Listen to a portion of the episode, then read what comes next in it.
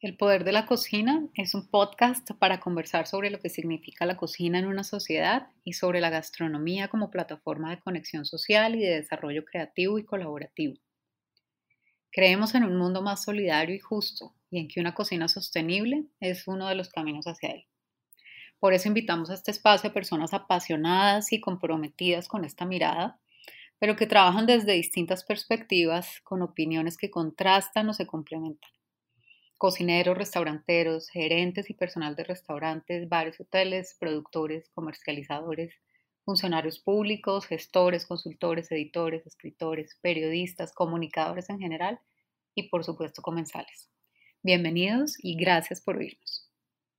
Hola a todos, eh, bienvenidos de nuevo. Hoy estoy con Jaime Rodríguez, uno de los dueños y chefs de Celele Restaurante, Proyecto Caribe Lab en Cartagena.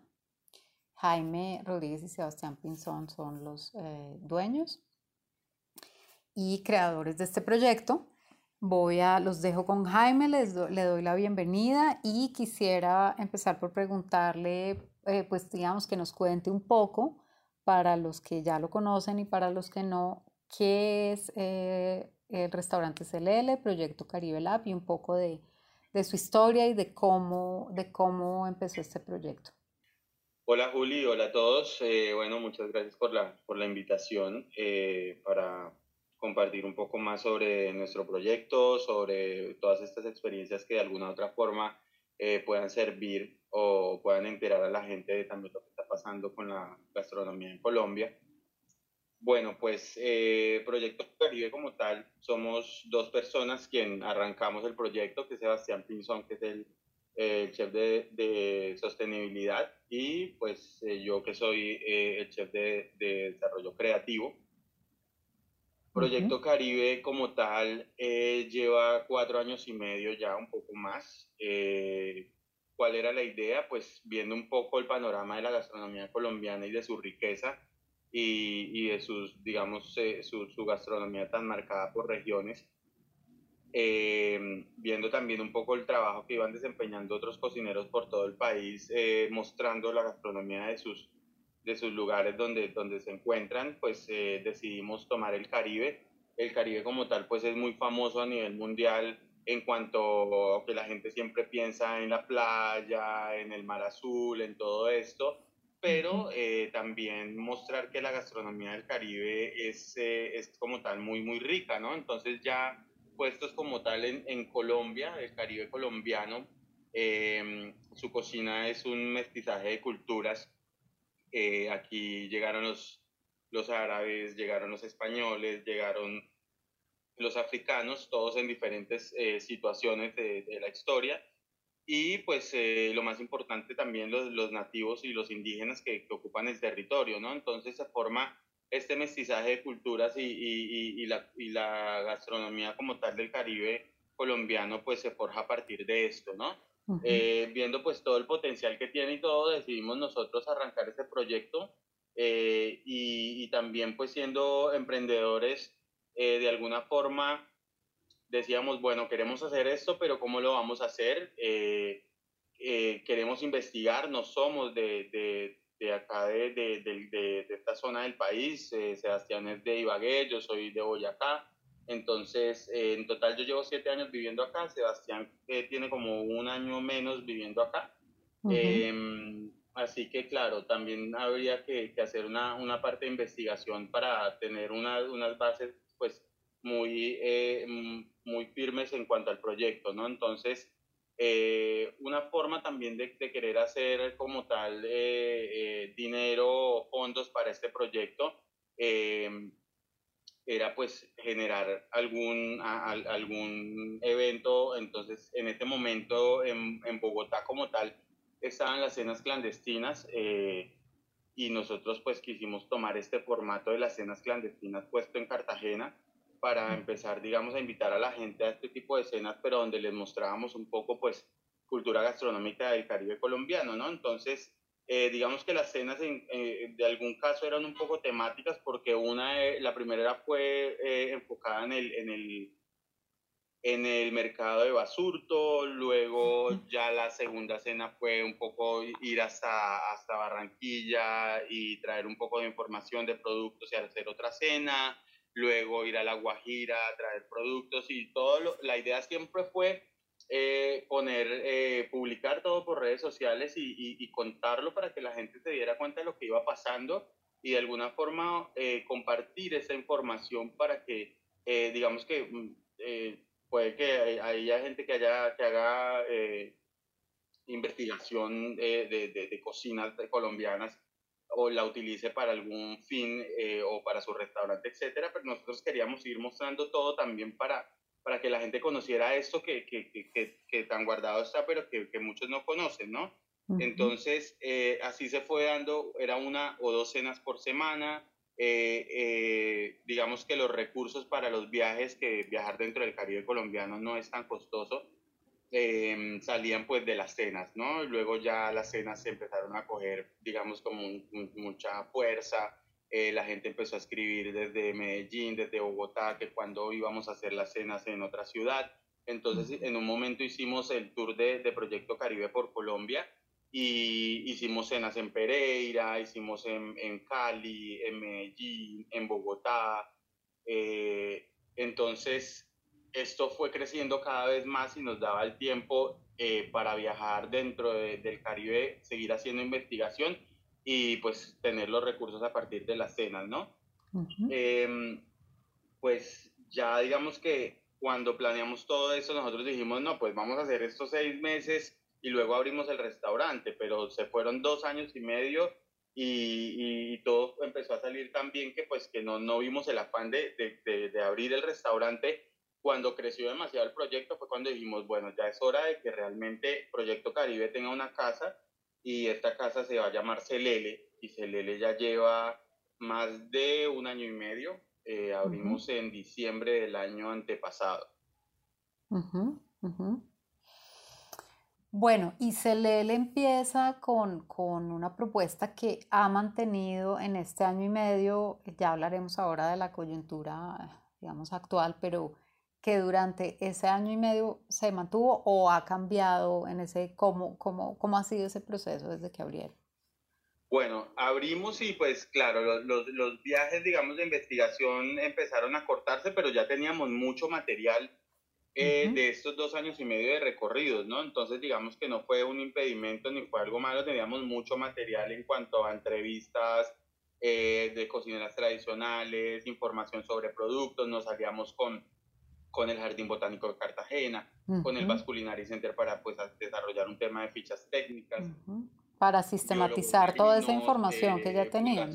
que, eh, digamos que trabajaban algunas comunidades donde pudimos llegar y, tener más información. Entonces, eh, nace Celele como tal y, también Celele se nutre, el espacio físico se nutre de, del trabajo de los artesanos, de los carpinteros del Caribe colombiano, de los artesanos, de, de los agricultores, de los artistas también, porque tenemos una parte de, de, pinturas y, y, todo de, artistas del, del, Caribe. Entonces es una, es una casa en el barrio de Getsemaní que, que, tú entras y pues tienes un, un Caribe de alguna forma eh, no tan folclórico, pero que, que, la gente lo reconoce y, y, tiene un aire muy especial. Entonces eh, tenemos 42 puestos allí, es un, es un restaurante pequeño. Em, digamos que la parte ya como tal o el trabajo de Sebastián, que era pues eh, eh, hacer los recorridos para traer la materia prima para hacerle, pues digamos que en los dos años y medio que habíamos hecho los viajes de investigación ya, ya, había, ya habíamos seteado como unas rutas de dónde ir a conseguir cada ingrediente. Entonces, también lo, lo, especial de Celele es que tú llegas a, a, tener en un plato más de siete variedades de frijoles. ¿Por qué? Porque eh, nosotros mismos hacemos eh, eh, la conexión con los agricultores y tenemos este, este producto. O tenemos el casabe de ciénaga de oro, o tenemos la pasta de ajonjolí de, de cincelejo, o tenemos el, el, guineo paso de ciénaga magdalena, o tenemos el camarón seco de la guajira o tenemos el frijol capechuna de los indígenas guayú. Entonces, digamos que, que, esto hace especial a Celele y hace que su, que su, que su propuesta sea, muy, eh, digamos, eh, muy estable y, y, muy original, porque también conseguir estos ingredientes para cualquier otro restaurante quizás de pronto no quieran hacer los recorridos, etcétera, ¿no? Entonces, eh, eh, eso ha sido algo muy bueno y, y, digamos que esa parte, por la parte de la consecución de la materia prima y todo, pero por la parte ya creativa, pues yo me dedico más como a, a, a ver, eh, a ver el, el, entorno, los ecosistemas del Caribe, a, reflejarlos en los platos, a utilizar muchas flores comestibles que están en, en la zona, eh, como el bonche, como la flor de mayo, como la flor coralito, como la flor gallito, eh, muchas hierbas y muchas cosas que normalmente antes no se utilizaban y que pues ahora eh, a través de también nuestros viajes de investigación y, nuestras alianzas con Jardín Botánico y todo, pues sabemos que se pueden usar y, y a partir de todo esto yo digamos hago ya la parte de, desarrollo creativo y también hay otra parte de, de los platos de CLL que son eh, inspirados en, la cocina tradicional, ¿no? Entonces, digamos, eh, está el bollo de, maíz biche eh, preñado o, relleno, pues preñado se, dice popularmente, vendría relleno de un guiso de, gallina ahumada y viene con una sopita que se llama chocho de ají dulce. Entonces también se puede hacer tipo un mote, pero de ñame morado o eh, un pebre de pato de Monpox y ya de pronto la parte estética cambió, un poco, pero digamos está toda la esencia de las recetas eh, originales y del sabor como tal de, de lo que aprendimos en, estos viajes de investigación y en las entrevistas que hicimos a, a las cocineras tradicionales. Entonces, digamos que Celele siempre ha ido evolucionando, siempre ha ido mostrando y nunca ha perdido como ese norte de, de, siempre que la gente pruebe, diga, oiga, esto es Caribe, o esto es nuevo, o esto es frutas, o esto es trópico, ¿sí? Sí, y yo ahora que, que, estabas hablando, y bueno, por, por lo que, lo, digamos, he seguido de la historia de ustedes y el día a día, de alguna manera, pues primero es una, lo veo como una investigación aplicada, ¿no? Que se digamos que se actualiza todos los días con el menú, la experiencia.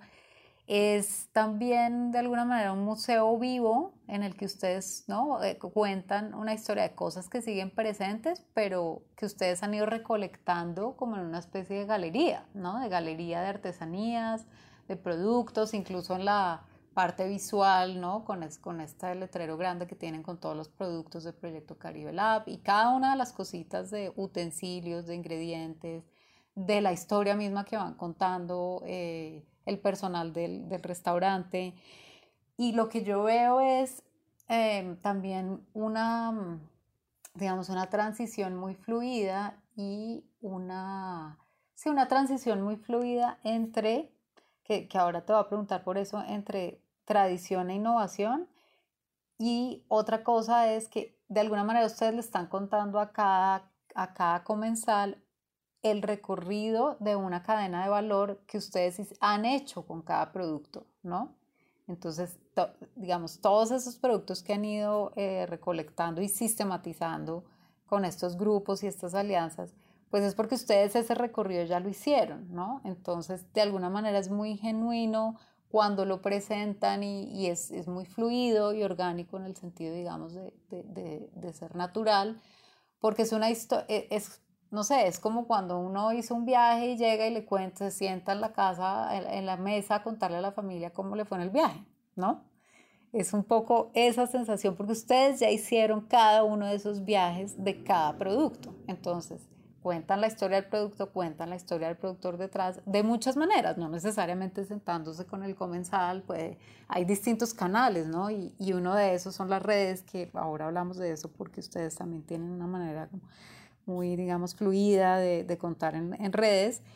Pero entonces sí, veo, veo que se lee como que articula todo eso y quisiera preguntarte por qué crees desde esa naturalidad de hacer las cosas sin, digamos, entrar en tensión con ustedes mismos, porque, porque no siento que haya tensión en esa, en esa manera de transformar y de, y de pronto de presentar distinto, porque crees que hay esa fluidez entre tradición e innovación, entre traer todos esos saberes tradicionales, pero presentarlos sin duda de una manera innovadora, contemporánea, ¿no? Eh, muy, muy fresca, muy colorida, muy de ustedes, digamos, muy de ustedes jóvenes y, relajados, de alguna manera, relajados en el sentido de, frescura.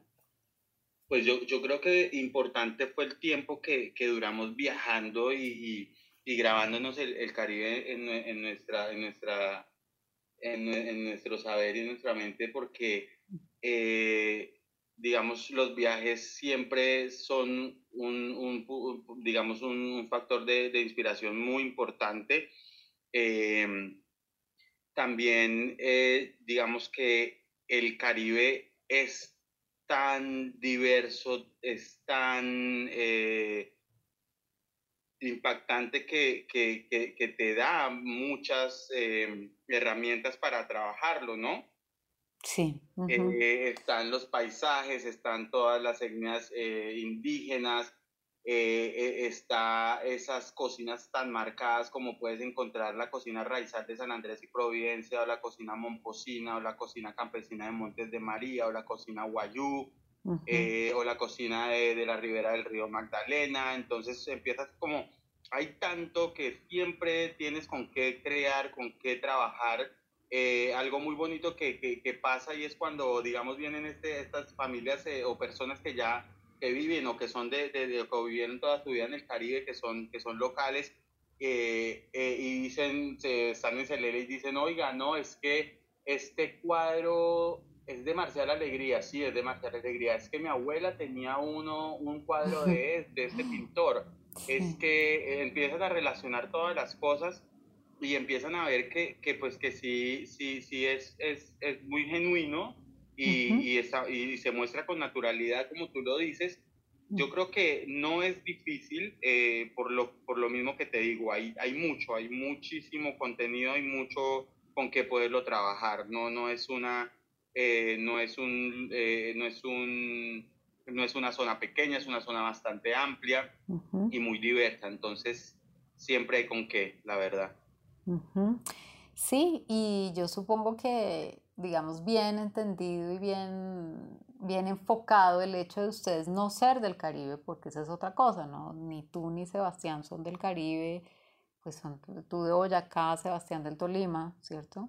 Em, pues acercarse de esta manera eh, digamos, como de afuera, pero a la vez conectándose de una manera que les permite mostrar esto con tanta naturalidad que una persona, que un local, ¿no? Llega y se siente de alguna manera inmediatamente conectado con, le evoca algo de su, de su casa, que es muy, pues es muy poderoso porque cuando tú entras a un restaurante, pues no es fácil, digamos, que te evoque algo tan en conexión con, con, tu vida privada o tu entorno más íntimo, ¿no? Y yo sí he visto y he oído varias historias de, de incluso de amigos cercanos de que apenas entraron o probaron algo, pues sintieron e, esa, ¿no? Esa, esa fuerza de la memoria emocional que pues tiene la, la comida eh, con algo muy, muy, muy íntimo y de pronto muy, incluso muy lejano, ¿no? Pues eh, incluso de generaciones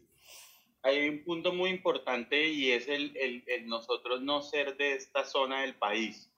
¿Por qué? Porque si yo me crié comiendo cocido boyacense, tamal, eh, changua, almohábanas, sudado de pollo, eh, llego acá y empiezo a ver el mote y, o veo el mamey o el caimito o el zapote y yo antes veía eh, la guayaba o la feijoa, etcétera. Entonces, es eso de, de, que, de, que, de que todo empieza a ser nuevo para uno y es mucho más emocionante. Y es mucho, de, quizás de pronto, si un cocinero ha vivido toda la vida acá y, y quiere mostrar un, plato, quizás de pronto quiera cambiar mucho. Pero uno viene de afuera y quiere mostrar ese plato, pues lo hace con muchísimo respeto y, y, con, y o sea, con, mucho respeto y con mucho cuidado, porque es como, hey, los cachacos van a, van a dar un arroz de camarón guajiro, vamos a ver qué es esta vaina, con un chivo guisado en zumo de coco, y hemos tenido guajiros que se sientan en celele y se comen el chivo guisado en zumo de coco con el arroz de camarón seco y dicen, ¿cómo, con, por qué es ¿Por qué? ¿Por qué es tan igual? ¿Por qué, por qué está igual? ¿Por qué? y es por el respeto y, la forma de que si nos sentamos con la cocinera tradicional eh, en Riohacha y nos enseñó a hacer el arroz de camarón, pues así mismo lo vamos a hacer, que de pronto cambiemos el grano del arroz por un grano de mejor calidad para tener una textura o, de pronto ya el, el, el, chivo guisado en zumo de coco no se hace en la olla, eh, sino se hace al vacío y, logramos una textura mucho mejor de, de, de, del chivo como tal. Entonces, y de pronto la estética cambia un poquito porque se cubre con unos crocantes de arroz de camarón, donde debajo está el arroz de camarón tradicional y el chivo se cubre con unas hojas de col crocante que igual son de acá. Y se empieza como a, a, crear eh, este, este, de esta forma esta, esta nueva cocina del Caribe, entre comillas, eh, eh, pero pues con todo esto que te digo, con mucho respeto y mucho cuidado, y la gente que lo ha probado dice, oiga, sí sabe, sí, sí es genuina, sí, sí, cuenta lo que es, y, y, tú lo sabes, has estado en Celele y has probado, y, no, no, y, es, eso, siempre con el, con el mayor respeto posible, tanto del producto o el ingrediente que trae Sebastián, con mucho cuidado, desde la guajira como el momento en el que ya estamos dentro de la cocina y se prepara con y con la técnica y con la, y con la forma de pensarlo, de hacerlo de una forma correcta sin que la gente empiece a ver un Caribe que no existe, sino el que es. Y es que yo creo que tú lo dices muy bien, es ustedes finalmente viven fascinados con esos productos y esos sabores y finalmente lo que transmitan es eso, es esa fascinación. Mire mire lo fascinante que es esto, ¿no? Es, es, finalmente lo que están transmitiendo con cada plato, con cada menú, con cada manera de presentarlo, ¿no? Ese, eh, creo que por eso tiene esa fuerza, es como que hacen brillar todo eso a través de la fascinación que ha generado en ustedes y que, y que digamos, dejan ver al, como dices, respetar eh, el, el, el, digamos, el, el producto o oír muy bien las explicaciones de las cocineras o de los cocineros, de las personas con las que entraban en contacto para entender esas, esas maneras. Y esa fascinación se, se, siente, claro, se siente y yo creo que también por eso en redes eh, son tan, tan especiales, los, bueno, además de que, eh, que, creo, creo que eres tú principalmente, pues tienes un, un buen ojo para, para eso, pero, pero yo creo que es que se transmite esa fascinación eh, y ahora que tú lo dices, no sé, me, vi esa imagen clara, digamos. Pero aparte de eso, Jaime, eh, ¿qué crees tú? Eh, digamos, como por un lado, el hecho de no ser de allá, que es clave lo que acabas de decir, el hecho de no ser de allá les ha permitido justamente esa aproximación tan especial. Al mismo tiempo, digamos que ustedes llegaron ¿no? con esa pues de hecho con esa humildad a conocer, a entender, a transmitir todo eso. ¿Qué crees de la experiencia tuya y la de Sebastián que, que trajeron a, a, digamos, a Celele y que ha hecho la diferencia o que le ha dado valor agregado? Porque sin duda tu recorrido eh, tiene que haber aportado, eh, eh, yo supongo que en, en, técnicas, obviamente, y en, el, y, y, digamos, en la experiencia de manejo de un restaurante, pero que ha cualificado, digamos, ese acceso a todo ese conocimiento y a cómo mostrarlo, de, tanto de la experiencia que traía Sebastián como la tuya, porque yo creo que eso también tiene que hacer una diferencia así de pronto no sea evidente, porque como ustedes dicen, hacen brillar el Caribe, no sus carreras, no, no su trayectoria previa, pero eso está ahí en silencio y está aportando. Sí, pues, pues es, es eso precisamente, es, es eh, eh, el recorrido de Sebastián como cocinero, sus habilidades, sus cualidades. Eh, eh, es, es, mi recorrido como cocinero, mis habilidades y todo, eh, la parte creativa, porque realmente pues em, digamos que nosotros nos entendemos muy bien trabajando juntos y trabajando el proyecto porque Sebastián dice, oiga, a mí me encantan los bares y, y yo me voy a meter porque yo quiero desarrollar la, la, la parte de bebidas de Celele. Entonces, cada uno hemos ido buscando para qué uno es bueno. Entonces, Sebastián está muy metido con eso, muy metido con la parte también administrativa, porque él le entiende mucho más a los números, a las cosas. Em, entonces, digamos que cada uno ha puesto lo, lo, lo, que más sabe ahí adentro. Yo casi que ni me salgo de la cocina, estoy ahí metido pues eh, manejando mi equipo, con mi filosofía, eh, creando un plato, porque sé técnicas, porque de igual forma he viajado, he estudiado o me he capacitado de alguna forma. he sido muy exigente con, con, con, mi carrera y con, y con, pues, con, con mi trayectoria eh, de ser muy disciplinado. Entonces, yo creo que es eso, es, es, es la combinación pues de, de nosotros dos eh, y, de, y, de, lo que hay detrás de cada uno que ha, que ha hecho que a mí me gusta la fotografía, entonces hago las fotos de los platos, hago las fotos de los recorridos, hago las fotos de los ingredientes, manejo las redes sociales y, me, y estoy metido en la cocina. Sebastián es bueno para los números, es bueno para desarrollar el tema de las bebidas. Entonces, si me entiendes, cada uno ha buscado su qué poner de más, aparte de lo que sabe o de, pronto de lo que le llame la atención dentro de esto, que ya tener un restaurante es una cosa muy seria, ya es una empresa, ya hay unos socios detrás, ya hay también que responder, aparte de que sea nuestro sueño, hay que responder en números y, y, eh, a, los socios de las personas que pues que confiaron en, en nosotros para ponernos eh, los recursos económicos y hacer esto, ¿no? Entonces es eso, realmente es, es, es eh, y el amor que nosotros le ponemos a todo, porque nosotros cuando empezamos a hacer las cenas de, de, Proyecto Caribe, los dos nos metíamos al mercado, los dos nos cargábamos el mercado encima, eh, cargábamos canastas de copas y de platos de un lado al otro porque las locaciones a veces cambiaban dentro del centro histórico. Y entonces si nos tocaba lavar, lavábamos y si nos tocaba picar o si nos tocaba servir o si nos tocaba lidiar con un con un eh, comensal, entonces hemos aprendido también a hacer mucho más cosas de lo que antes hacíamos en el desarrollo de todo este proyecto, porque es un proyecto, uno en el cual cuando era Proyecto Caribe, pues estábamos los dos con nuestros propios recursos, en ningún patrocinio ni ninguna marca detrás, eh, eh, y era luchándola, ¿no? Entonces, digamos que los dos, pues, tanto los jóvenes que somos como todas las ganas que tenemos de, de, de meterle al proyecto y, y de no importar si hay que trabajar todo el tiempo, si hay que hacer mucho más de lo que le toque hacer a uno, no pasa nada. Sí, clarísimo.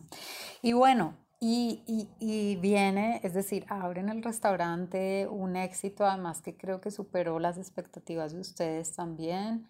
Así pues, digamos, fueran optimistas, creo que, creo que tuvo un éxito inmediato. Eh, viene, pues, viene este premio, este reconocimiento, ¿no? De los Latin American 50 Best Restaurants, el One to Watch, el año pasado, ¿no? Que, digamos, eh, todo muy rápido, eh, pues sí, un año y medio, como dices, pues para un restaurante finalmente es poco tiempo y muchos, muchas satisfacciones para ustedes, claro, al tiempo, ¿no? Simultáneamente con esa presión y esa responsabilidad creo que muchas eh, satisfacciones diarias em, y bueno, este reconocimiento y, tantos que, que, que, les han hecho de una u otra manera. Y pasa, eh, bueno, pasa lo, lo que pasa en este momento en el mundo entero, ¿cierto? Sí pasa esto el 14 de marzo, yo a todos les, les, pregunto, cada uno tiene una fecha, ¿no? Una fecha. El 14 de marzo era mi cumpleaños. Exacto, eh, eh, ¿no? Entonces, eh, para unos es el 12, para otros es el 14, para otros es el 16, todo, muy cerca de esa segunda semana de marzo. Viene esto y pues empecemos por ahí. ¿Qué pasa el día de tu cumpleaños? ¿Cómo, ¿cómo yo, pasó yo, esto? Yo me había tomado unos días para irme con mi familia. Yo, a mí casi siempre realmente no me gusta como las fiestas grandes para mi día de mi cumpleaños y nunca hago una fiesta para invitar a un montón de gente porque como que no, no me gusta. Ajá. O sea, no es porque no me guste compartir, sino que digo como yo, no sé, o si alguien ha llegado a mí me quiere celebrar mi cumpleaños de una forma bonita, bienvenido, pero yo siempre, casi siempre procuro pasarla con mi familia porque a mi familia, yo las navidades nunca las paso con mi familia. Entonces, mi cumpleaños es una forma de, de, que ya mi hermana se programa, mi mamá se programa, mi hermano se programa. Y, y, llegó acá mi hermana, mi hermano, mi mamá y nos fuimos para, para Barú a estarnos cuatro días allá. Y empieza todo esto por los noticieros, por las redes sociales y todo, mi mamá pues igual tiene edad, entonces yo me empiezo a preocupar porque en ese momento decían que pues que esto mataba a las personas de 50 años hacia arriba, etcétera, no sé qué. Entonces uno empieza, yo me empecé a angustiar mucho porque los tres primeros días fueron fantásticos, pero el cuarto día fue demasiado estrés, donde estábamos había italianos, había españoles, había gente de todo lado, entonces yo empiezo a preocuparme mucho.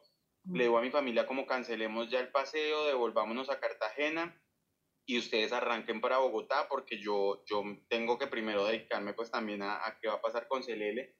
Llego yo pues al restaurante y Sebastián pues estaba ahí a cargo de, de, la operación y, y, empieza a decirme no, que la alcaldía dice que solamente el 50%, el, el 50 de la ocupación, que no se puede llenar el restaurante, que no sé qué, entonces empieza uno a ver un lugar que todos los días vivía lleno de una forma impresionante a un día menos, un día menos, un día menos. La última noche fueron como tres personas y yo, pues uno con el, la forma de no saber qué hacer, qué va a pasar.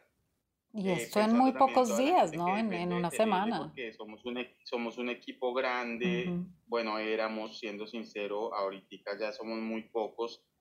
Entonces, em, nada, pues cerrar porque justo ya estábamos, imagínate los planes que nosotros teníamos, era cerrar el mes de mayo para hacer una remodelación, transformarse el L, eh, eh, que igual es muy joven, pero lo queríamos transformar otra vez, agrandar un poquito las cocinas, eh, y nos tocó cancelar todo esto, entonces pues ya, ya muchos de, los, de las personas tenían cumplidas las vacaciones, entonces mandé a vacaciones, había gente en prueba, entonces pues ya no podíamos mantener a estas personas, pues que cerramos el primer mes, ya luego entonces, bueno, vamos a hacer domicilios porque la gente que quedamos a cargo, pues de, de porque igual Sebastián y yo dependemos también de Celele en cuanto a lo económico, eh, eh, dijimos, pues bueno, hagamos domicilios. Eh, Sebastián, digamos que siempre tuvo, él, de pronto le dio un poco, cada quien lo toma de alguna forma, Sebastián le dio un poco duro, se angustió un poco más, yo le decía como, bueno, eh, eh, esto es un problema mundial, entonces no sintamos que solamente es de Telele, de, de todo el mundo, tenemos que mirar qué hacemos, pero con calma, no sé qué. Entonces, pues, eh, empezamos en todo este proceso y, un mes de, de, ya estar cerrados, decidimos arrancar con domicilios votamos muchas ideas. Eh, eh, eh, Jaime, en ese mes, en ese mes que estuvieron cerrados, además supongo de tratar pues de, de, hacer cuentas con el tema del personal, a quienes suspender, a quienes definitivamente pues no tener más, que cómo era el día a día, es decir, estaban ahí ya pensando, bueno, ¿qué alternativa tenemos si esto se alarga? O, o, o es decir, en ese mes sucedió ese proceso para, para para lo que hicieron después o cómo, cómo vieron ese mes. Bueno, día a día ha sido... a nosotros nos ha ayudado a aguantar un poco, o sea, no lo digo de forma, pues, de uno que, no sé, déspota ni nada, pero pues uno se lele, pues, era un lugar que estaba lleno y, facturando de una forma buena. Nosotros no teníamos eh, eh, deudas con bancos, eh, digamos que estábamos económicamente muy organizados. Esto nos ayudó a aguantar una parte.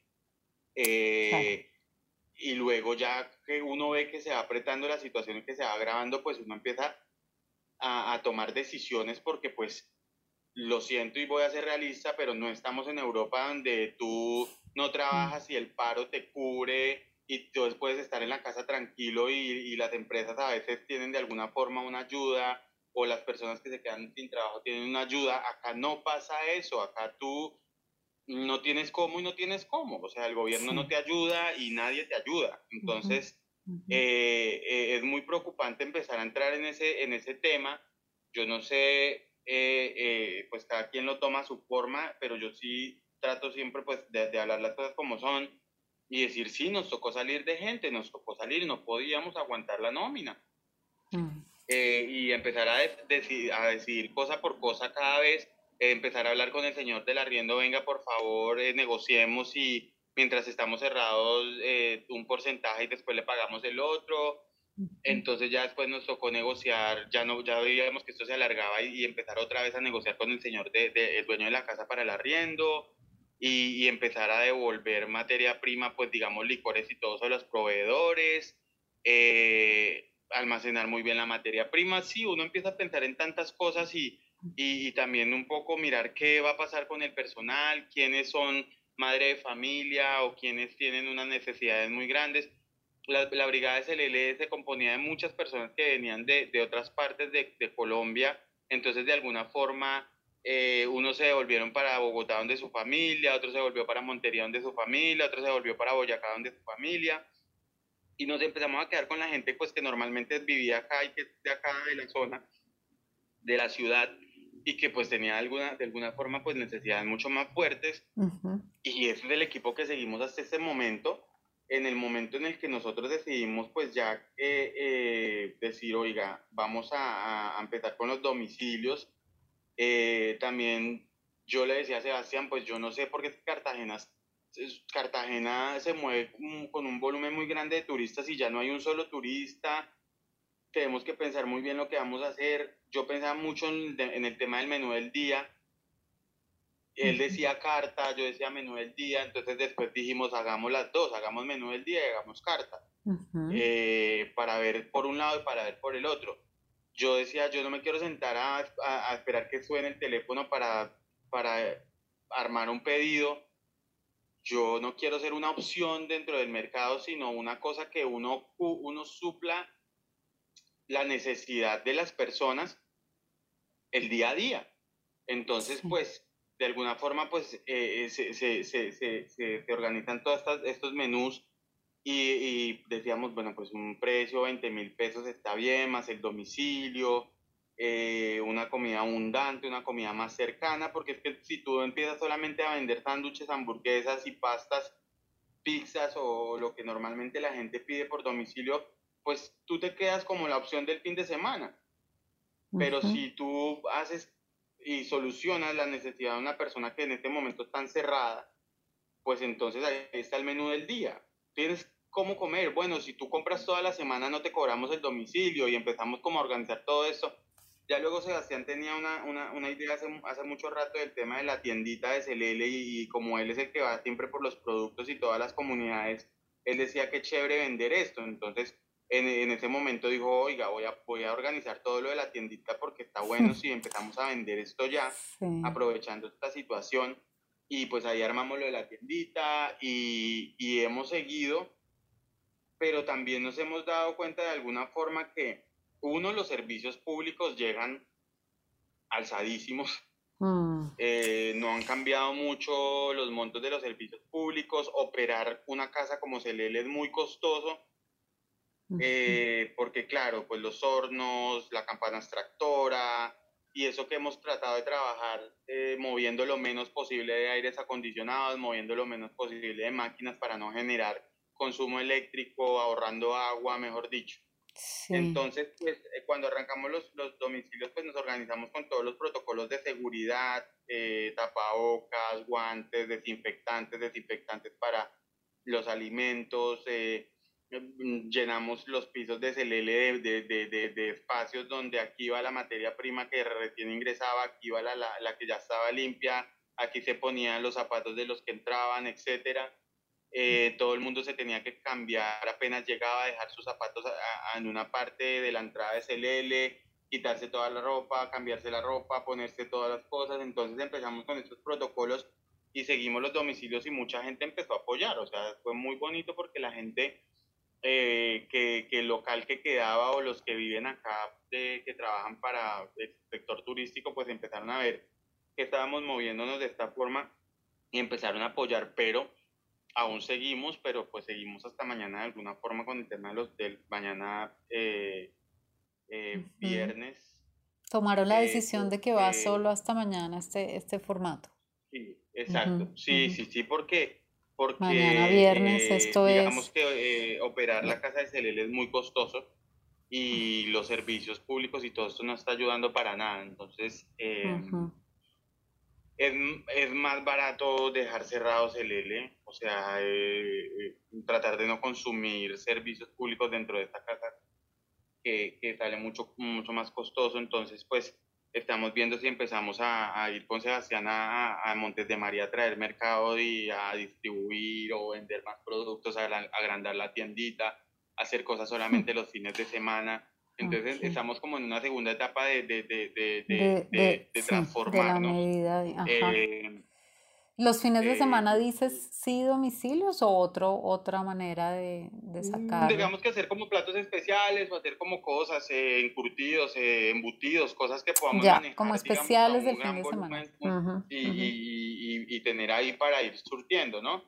Eh, bueno, no sé, tenemos muchas ideas en, en, qué seguir, pero lo que sí es que Celele no, o sea, la casa se mantiene Celele se mantiene, nosotros no vamos a acabar Celele ni, ni vamos a desocupar la casa, vamos a mantenernos hasta donde podamos. No te puedo decir si en tres meses nos toque desocupar o nos podemos mantener, pero ahí vamos pues, con mucha energía y, con, y, con, mucha actitud para, para no, Resistiendo. pues, perder un proyecto tan bonito que ha sido, ¿no? Sí, sí, sí, sí, de acuerdo. Mañana, bueno, como, como esto sale unos días después, mañana siendo 29 de mayo, y bueno, como, como viene esa segunda pues tú lo dices bien, esa segunda etapa de una, pues de digamos, de unas medidas, de un proceso de emergencia que en el mundo entero se ha tenido que vivir, que muchos restaurantes lo han eh, tratado de resolver.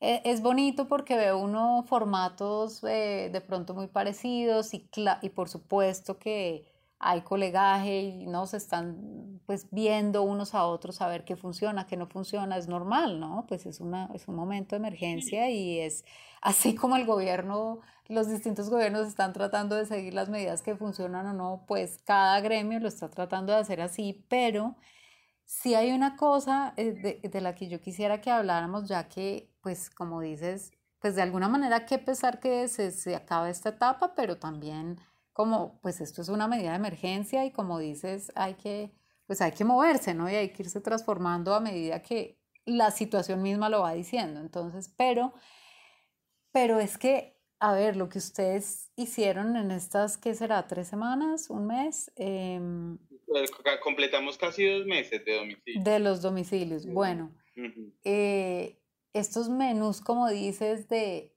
que, que, creo que también lo escribiste muy bien porque cuando bueno, los que no estamos en Cartagena y hablábamos, ahora que, empezamos a hablar de eso, de que qué rico poder comer esto todos los días porque realmente eh, ver el menú es que yo quiero almorzar esto, es decir, si yo tuviera esto, ¿no? Como lo pedía incluso todos los días, porque es lo que dices, es yo quiero resolverle a una persona el almuerzo, un almuerzo que además es cotidiano, que se siente de la casa, pero con un algo que te lo hace, ¿no? Especial, sin duda. Eh, claro, la foto es, pero han logrado unas combinaciones, Jaime, y yo sí quisiera preguntarte por ese proceso de cómo, digamos, de cómo ha sido el diseño de estos menús, porque tiene que haber una conexión muy, muy bonita y a la vez muy rápida, ¿no? Porque esto pues no es de pensar, no, esto no es un año diseñando un menú, no, esto es, bueno, mañana qué hacemos, ¿no?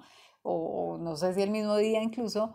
Eh, ¿Cómo llegan a esos platos? Es decir, es que de verdad, eh, no sé, eh, podemos incluso, nos puedes poner un par, un par, de ejemplos porque es una cosa a la vez tan cercana, pero con un toque que, no sé, eh, de verdad que es, fascinante, es bonito, muy especial. Es, pensar, es pensar, tú estás en tu casa y es pensar, yo quiero comer abundante, o sea, buena cantidad, yo quiero comer rico, yo quiero que no se pierda esa esencia de qué me daría mi mamá si yo estoy en mi casa. Entonces, ensalada rusa, los colombianos hemos comido ensalada rusa toda la vida, ensalada payasito, eh, pollo en salsa de champiñones, posta cartagenera, arroz con coco, un encocado, un atollado, un ajiaco.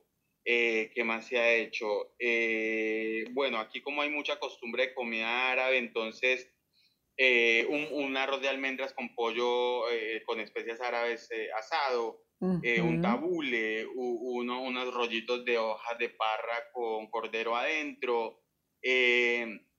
también digamos que como tenemos mucha materia prima a, la mano, porque pues por todo este tema de los contactos de los productores, entonces es también el, arroz, el arroz de frijolito negro. Entonces, yo por ejemplo, la semana pasada que estaba pensando en el menú de esta semana, yo decía, uff, qué delicia, mi mamá hacía un, un, pollo en salsa de champiñones, pero el pollo ya lo asaba y después le, le ponía la salsa encima de champiñones.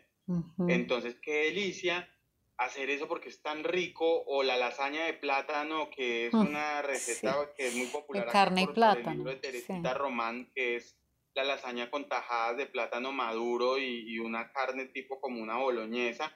Sí. Eh, entonces darle un toque, un toque más interesante y gratinarla no con queso mozzarella comprado en almacén, sino con queso eh, momposino, que es delicioso y es buenísimo para gratinar y para derretir.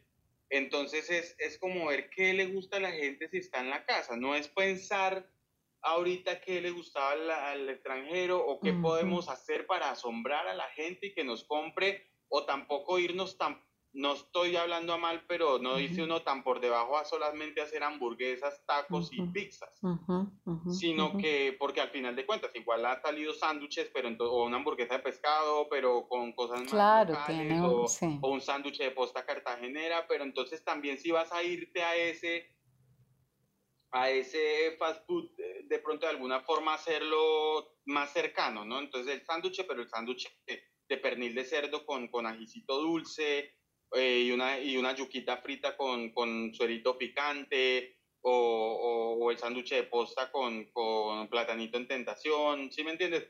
Entonces, eh, es eso, es, es, el proceso es pensar lo más cercano, pensar qué le gustaría a uno o, o empezar a pensar uno en la niñez y en qué comía tan rico en la casa. Eh, o, el pescadito que hacía la señora en el, en, eh, en el mercado de, de Lorica, el pescadito guisado en zumo de coco, qué delicia hacer eso. Entonces, eh, eh, ese ha sido el proceso, es mm. como recordar, mirar qué nos gusta, qué, qué, le gusta a la gente, qué come en su casa, qué le acuerda a la niñez. Eso es. Aparte que ya es ponerle el toque de, de, sacarlo de Celele, que es un montaje estético mucho más lindo, pero igual sí que siga siendo cercano, eh, también que sea abundante, y porque así nos gusta a los a, a, los colombianos y, que, y que sí, de pronto si se hace el arroz atollado con patacones, uy, ¿por qué tanta harina? Pero pues no está siendo desbalanceado. Dentro del arroz hay un montón de, de, vegetales también y pues a nosotros nos gusta así como colombianos. Entonces, ¿para qué ponerse uno a inventar cosas de, si uno al final de cuentas en la casa acostumbra a eso? No, y es que eh, además, claro, el color de los platos ya te dice que es un plato nutricionalmente, pues, eh, digamos, valioso, ¿no? O sea, se nota que ahí hay, hay, hay balance y no, pero es que la verdad es que uno ni siquiera tiene que, que pensar eso porque, o sea, se ve tan rico, tan como cercano, ¿no? Como que... un punto también era como como decir, está la opción de montarlo en un plato normal, pero a la gente no le va a llegar en un plato normal. Entonces, ah, pues montémoslo en el desechable, pero que se vea lindo. Eso te iba a decir, es, es increíble que montado en un desechable se vea así. La, la, gente le escribía a uno por inbox como, ay, oiga, no, no, no, no monten eso en desechables para la foto. Y uno dice, pero ¿para qué lo voy a montar diferente si es que al cliente no le va a llegar en vajilla? Entonces es como, oiga, ser real de verdad, que esto es lo que le va a pasar cuando le llegue a su casa. Sí, sí, sí. Sí, así le va a llegar. es que eso estaba pensando, que así le llega a uno y que a eso no hay que hacerle nada. Es, es, es, es muy, no sé, de, verdad que, que cada, pues digamos, yo no estoy en Cartagena, entonces no, no puedo pedir, pero todos los días espero la, el, el menú porque de verdad solo verlo. Claro que, que son empaques biodegradables, ¿no? Porque sí, sí. Es sí, muy chistoso que la gente le pone a uno en mensajes como, uy, no, me encanta su filosofía, su restaurante y todo, pero me descoloca que utilicen icopor. Y uno, por favor, ¿será que puede acercar la foto? Porque es que no es icopor. hágale zoom, hágale zoom. es un video completo, tratar de tener a todo el mundo contento. no, mira, ya. a cada persona para que después no vaya a hablar mal. Sí. Porque todo el mundo, alguien pone un comentario malo y todo el mundo seguía ese comentario malo, entonces todo el mundo empieza a decir, es psicopor, sí, sí, es psicopor. Y uno, no, ey, no. Entonces uno es como, no, si quiere, coméntelo con nuestros clientes para que ellos le, le reafirmen que no es psicopor.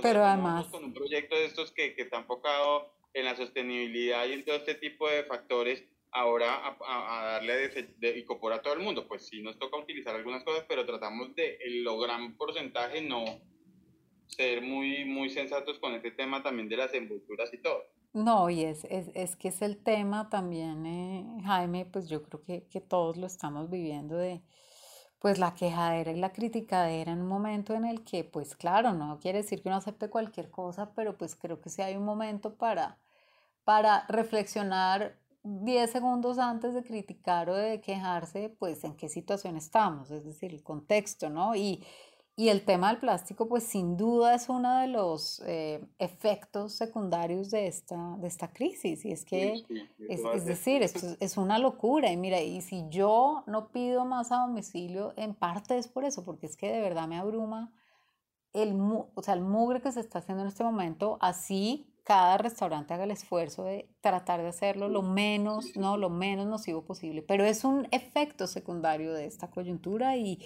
y pues la gente tiene que un poco escoger, yo no me acuerdo dónde leía, bueno, no sé, eh, digamos gente diciendo, pero bueno, los otros problemas, ¿dónde quedaron? Y no, pero es que no podemos resolver todo el tiempo, es decir, estamos en una pandemia, esto no es... Pero bueno, eh, sí, no, entiendo, y, pero digamos un poco la idea iba que de verdad lograr, es decir, es una versión eh, doméstica de CLL con lo que eso implica, ¿no? con todas las transformaciones, variaciones sutiles o menos sutiles de eso, pero ese proceso que me estás diciendo de rememorar, de, de ustedes sentarse de una manera muy, de nuevo, pues como muy orgánica y espontánea, decir, uy, qué delicia, me acabo de acordar del... Es una cosa muy, muy valiosa, muy, muy especial y que creo que llega, llega sin duda al, y sobre todo, como dices, en, ahora decías, pues no, esto no es para turistas, pero mira, yo creo que un turista tiene que estar, habría tenido que estar en un hotel o en un Airbnb, igual lo hubiera pedido. Cuento que justo, y te cuento que justo, yo hablábamos con los socios la vez pasada y yo les decía, si el otro año la, la situación se llega a componer y uno puede decir, oiga, quiero abrir otro localcito, yo lo que sí les he dicho es que se tiene que llamar cuarentena Lele y tiene que ser que la gente va y va a encontrar un menú cada día de los que se hicieron en cuarentena. Uy, mira, que... Entonces esa es una idea también sí, en los cuales qué uno tesoro. sacarle de alguna forma lo positivo a esto, porque pues si uno se sienta a quejarse todo el tiempo, pues no va a hacer absolutamente nada porque el daño ya está hecho, el virus ya está, ya estamos cagados todos, pero, pero de alguna forma hagamos algo para que no sé, yo lo he tomado de una forma muy positiva todo esto hasta el momento, no voy a decir que en un momento sí, voy sí, a no, a cantar victoria. Toda la mierda, sí, sí, sí, sí. Sí, no, pero mira, qué tesoro, porque de verdad, no, imagínate, cuarentena SLL. Y sí, es que, es que es, yo sí creo que de acá salió un, un contenido que, que es un tesoro y algo harán con eso ya verán, ya verán más adelante, además de la tiendita que, pues que eso, es otra cosa, además de una ternura, no, de verdad, es, es una cosa muy especial y, y, eso, pues yo espero además dejar a la gente antojada de ir a las redes solo, solo con ver las fotos y ver la descripción de, las, de los platos para los que no estamos en Cartagena, de verdad que ya le alegra a uno el día, de, es así, es así. Sí, eh, igual también digamos que cada quien hace las cosas de su forma. Hay gente que decía como, oiga, porque no abren otra, otro, eh, y otra cuenta para que manejen ese tema de lo de esto, para que no se dañe la estética de la cuenta. Y yo empiezo a pensar como, ay, no, o sea... No, pues es que hace parte del proceso. me, da igual la gente, o sea, es como yo no tengo no tenemos nosotros esa necesidad. Somos, tratamos de ser lo más reales y naturales posibles con esta situación para que antes que si uno en el futuro ve este momento y ve todos estos platos y todo, pues me parece del carajo. Pues es que es el proceso, es, es la historia pasando y cuando uno vea esto hacia atrás, pues va, e, esto le permite además, eh, digamos, como eh, ver el registro completo de, uy, este año mire lo que pasó, ¿no? Y mire, mire visualmente cómo es evidente lo que pasó. No, pues esto para un historiador es un tesoro, además, Jaime. Es decir, este Instagram, no, es un tesoro al, ver ese proceso. Entonces, no, con, con, mayor razón, no, estoy de acuerdo contigo. Y, y bueno, un poco, digamos, eso lo irán decantando, se irá viendo, como dices, si el otro año eventualmente esto pues se vuelve un, un, un proyecto paralelo y digamos con este formato que hemos hablado, eh, pero un poco con todo esto que, que pues todos seguimos de alguna manera en shock y de otra manera también acostumbrándonos a esta nueva rutina. Es muy raro, ¿no? Es muy complejo, a la vez es muy del día a día lo que va pasando. ¿Qué sientes? A mí no me gusta hablar de elecciones porque yo no quiero moralizar este proceso más de, de lo que ya está moralizado, porque siento que también tenemos una, una no sé, como una tendencia que, que, que, que cuál ha sido nuestro aprendizaje, démonos látigo, ¿no? Yo, a mí no me gusta la palabra elección, así como pues eh, le he tenido resistencia a la palabra reinvención también, pero digamos, sí, sí, ¿cuál, digamos, qué ha, qué ha generado esto en ti? Es decir, ¿qué reflexiones, qué, qué preguntas o qué, como incluso miedos, qué pensamientos han surgido a partir de todo esto que además me imagino que has tenido mil conversaciones con Sebastián, con tus socios, con tu personal, con colegas? Un poco hasta ahora, mm. ¿qué, ¿cómo resumes esto? Que, no sé. Pues mira, yo, yo, yo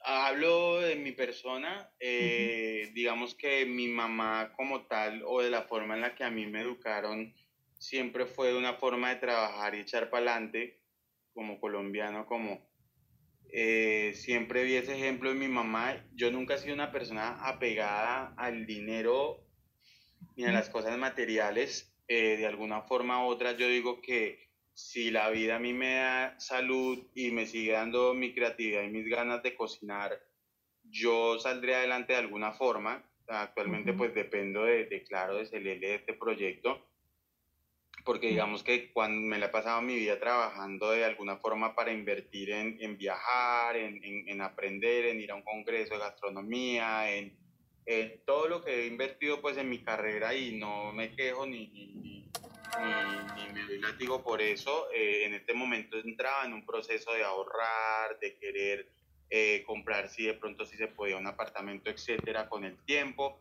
Sí estaba pensando en ese tipo de cosas, pero yo digo, bueno, se trancó todo, si me toca seguir y si me toca ponerme un, un garajito de sándwiches, hago el sándwich más sabroso de la vida y me levanto porque cocinar rico sé cocinar rico. Entonces, yo creo que yo personalmente no le he visto, o sea, no me doy látigo por la situación y tampoco no es que no me dé látigo porque estoy hecho en dinero, no.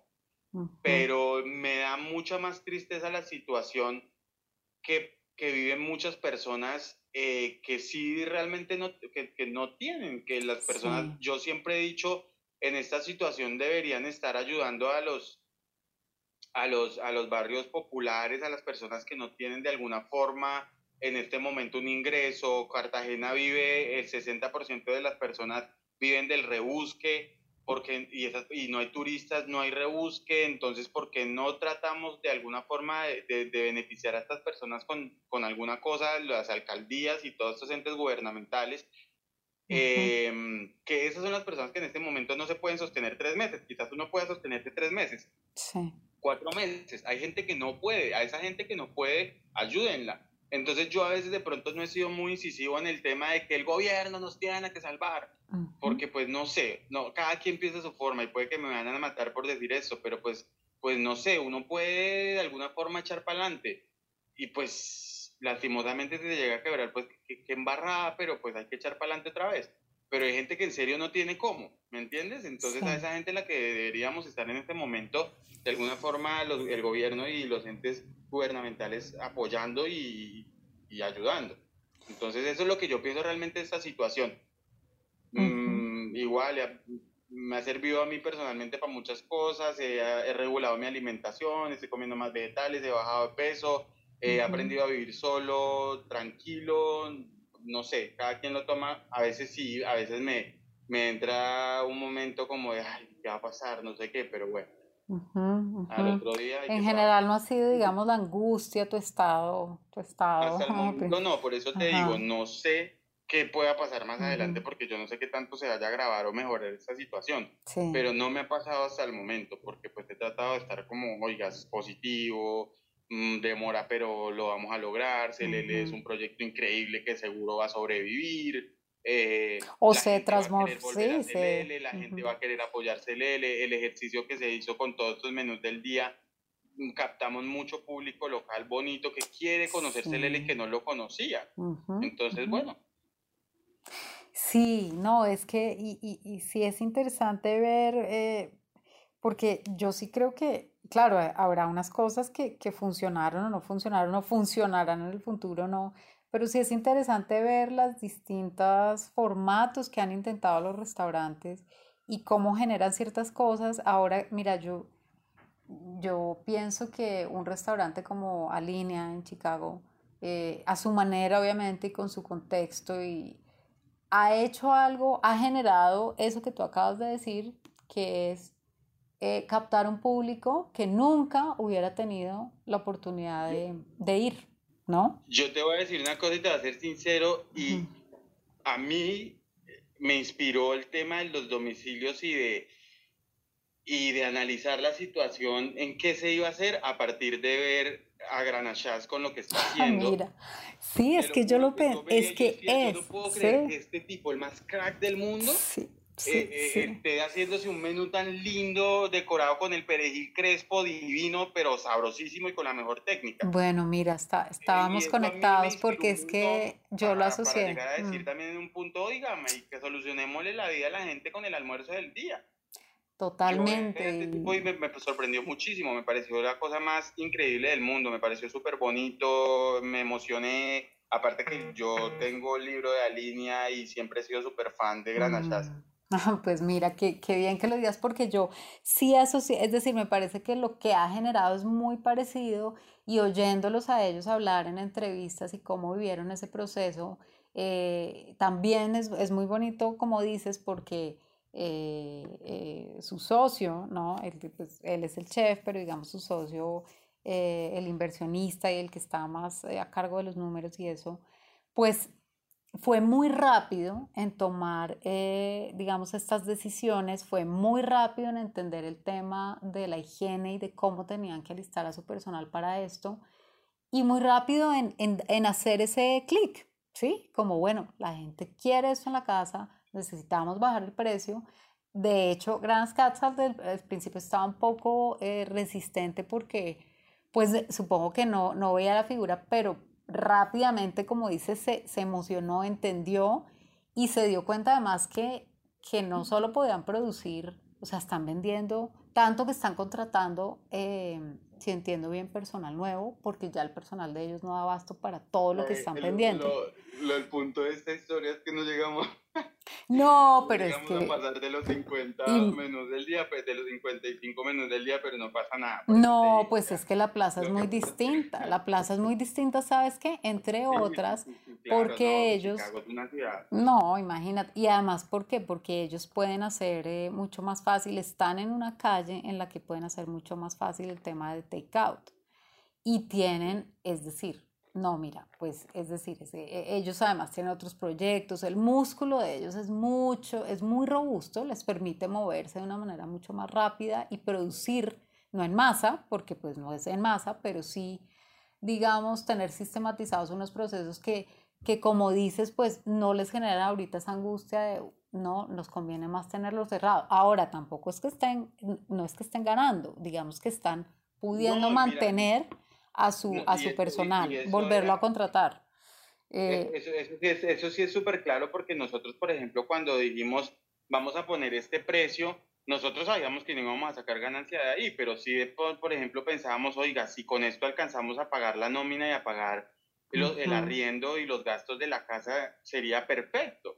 Claro. Y siempre pensamos hasta ahí, no mm. pensamos mucho más de eso, no pensamos en que queríamos que nos quedara un millón de pesos o dos o cinco o diez de ganancia, queríamos simplemente... Sí, mantener, mantener lo básico, sí. Pero bueno, como dices, funcionó hasta un punto, se dieron cuenta que pues no da y ahora es transformarlo y seguramente, eh, como también hablábamos, eso es, es decir, esa base queda, es un capital, un capital culinario, un capital emocional, un capital social que crearon en un mes, dos meses, ¿no? eh, de un poco de la nada. Entonces sí es una cosa muy valiosa y, y, como hablamos, aceleró seguramente otros procesos, como en el caso que hablábamos con Santiago Arango de Takami, la despensa, que era una cosa que ellos pensaban hacer y, y, un poco se aceleró. Creo que este tema de la tiendita también, como dice Sebastián, lo tenía ya ahí, no, esto hay que hacerlo, hagámoslo, ¿no? También como que acelera algunas cosas que pero yo sí creo que es muy bonito y, y, de verdad que quería resaltar este tema de, de, ese almuerzo que han creado tan cercano a llevar a las casas y tan, como dices tú, genuino. Eh, se siente. Y, si abrimos y si todavía no se ha reactivado el turismo y si, se, y si podemos seguir de alguna forma haciendo el menú del día a domicilio y poniendo en Celele una cartita de esta forma XY, pues vamos a hacerlo. O sea, nosotros siempre mm. hemos dicho como, mire, lo importante es poder seguir, poder mantener el proyecto, poder seguir con los ánimos arriba y, seguro nos va a tocar empezar cuando abramos el L, que digamos que la carta se va de alguna forma a mantener la carta antigua porque pues digamos que nuestro food cost no es tan alto porque compramos directamente a agricultores y esto, pero si nos toca tener el menú a domicilio del menú del día, lo vamos a seguir haciendo, o sea, Sí, el, el, día a día les irá diciendo, ¿no? También, que, que, es por donde hay que coger. Pero, pero sí, no, mira, ese, eh, y qué bien que, que, pues bueno, dije lo, lo, de línea y estabas justamente, también lo tenías ahí, fue inspiración, porque ese efecto me parece que en el futuro les va a dar eh, mucha línea, ¿no? Y es cómo llegaron a, un montón de gente que, Ahora, Celele, pues para lo que es tampoco es un restaurante pues inalcanzable, pero por supuesto, ya, lo, ya el hecho de hablar de restaurantes inalcanzable para mucha gente y hacerlo accesible a, mucha más gente, pues es una cosa muy bonita en medio pues de una situación, eh, como dices, en la que estamos, que lo único que ha hecho es simplemente poner en evidencia de una manera más cruda una estructura social como la que tenemos reflexiones para todo lado, y, pero pues digamos que esa nota alegre de ustedes yo sí quería dejarla consignada acá y por eso cuando pues cuando hablamos de poder tener esta conversación que de verdad te agradezco en medio de tanto agotamiento y a la vez, ¿no? Como tantas emociones y tanta cosa, porque sí, sí me parece resaltar esa, esa, esa pues esa alegría, que como te digo, así no estemos probando eh, los que no vivimos en Cartagena, pues solo ver ese Instagram diario ya te cambia el día. Y yo estoy segura que es el caso de muchos porque lo veo en los comentarios y porque sé que así es.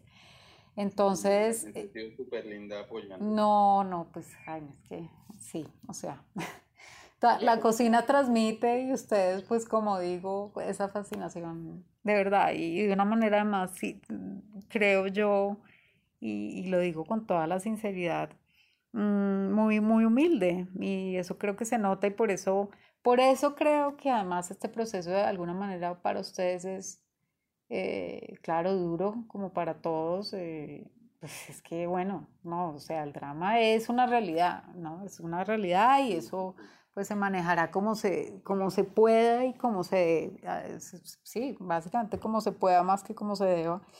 Mm, pero yo sí creo que hay que resaltar lo que, lo, pues lo que es valioso y lo que pueda, digamos, proyectar y generar eh, oportunidades y cosas bonitas como las que ustedes eh, han tratado de hacer con, toda la, con todo el cuidado.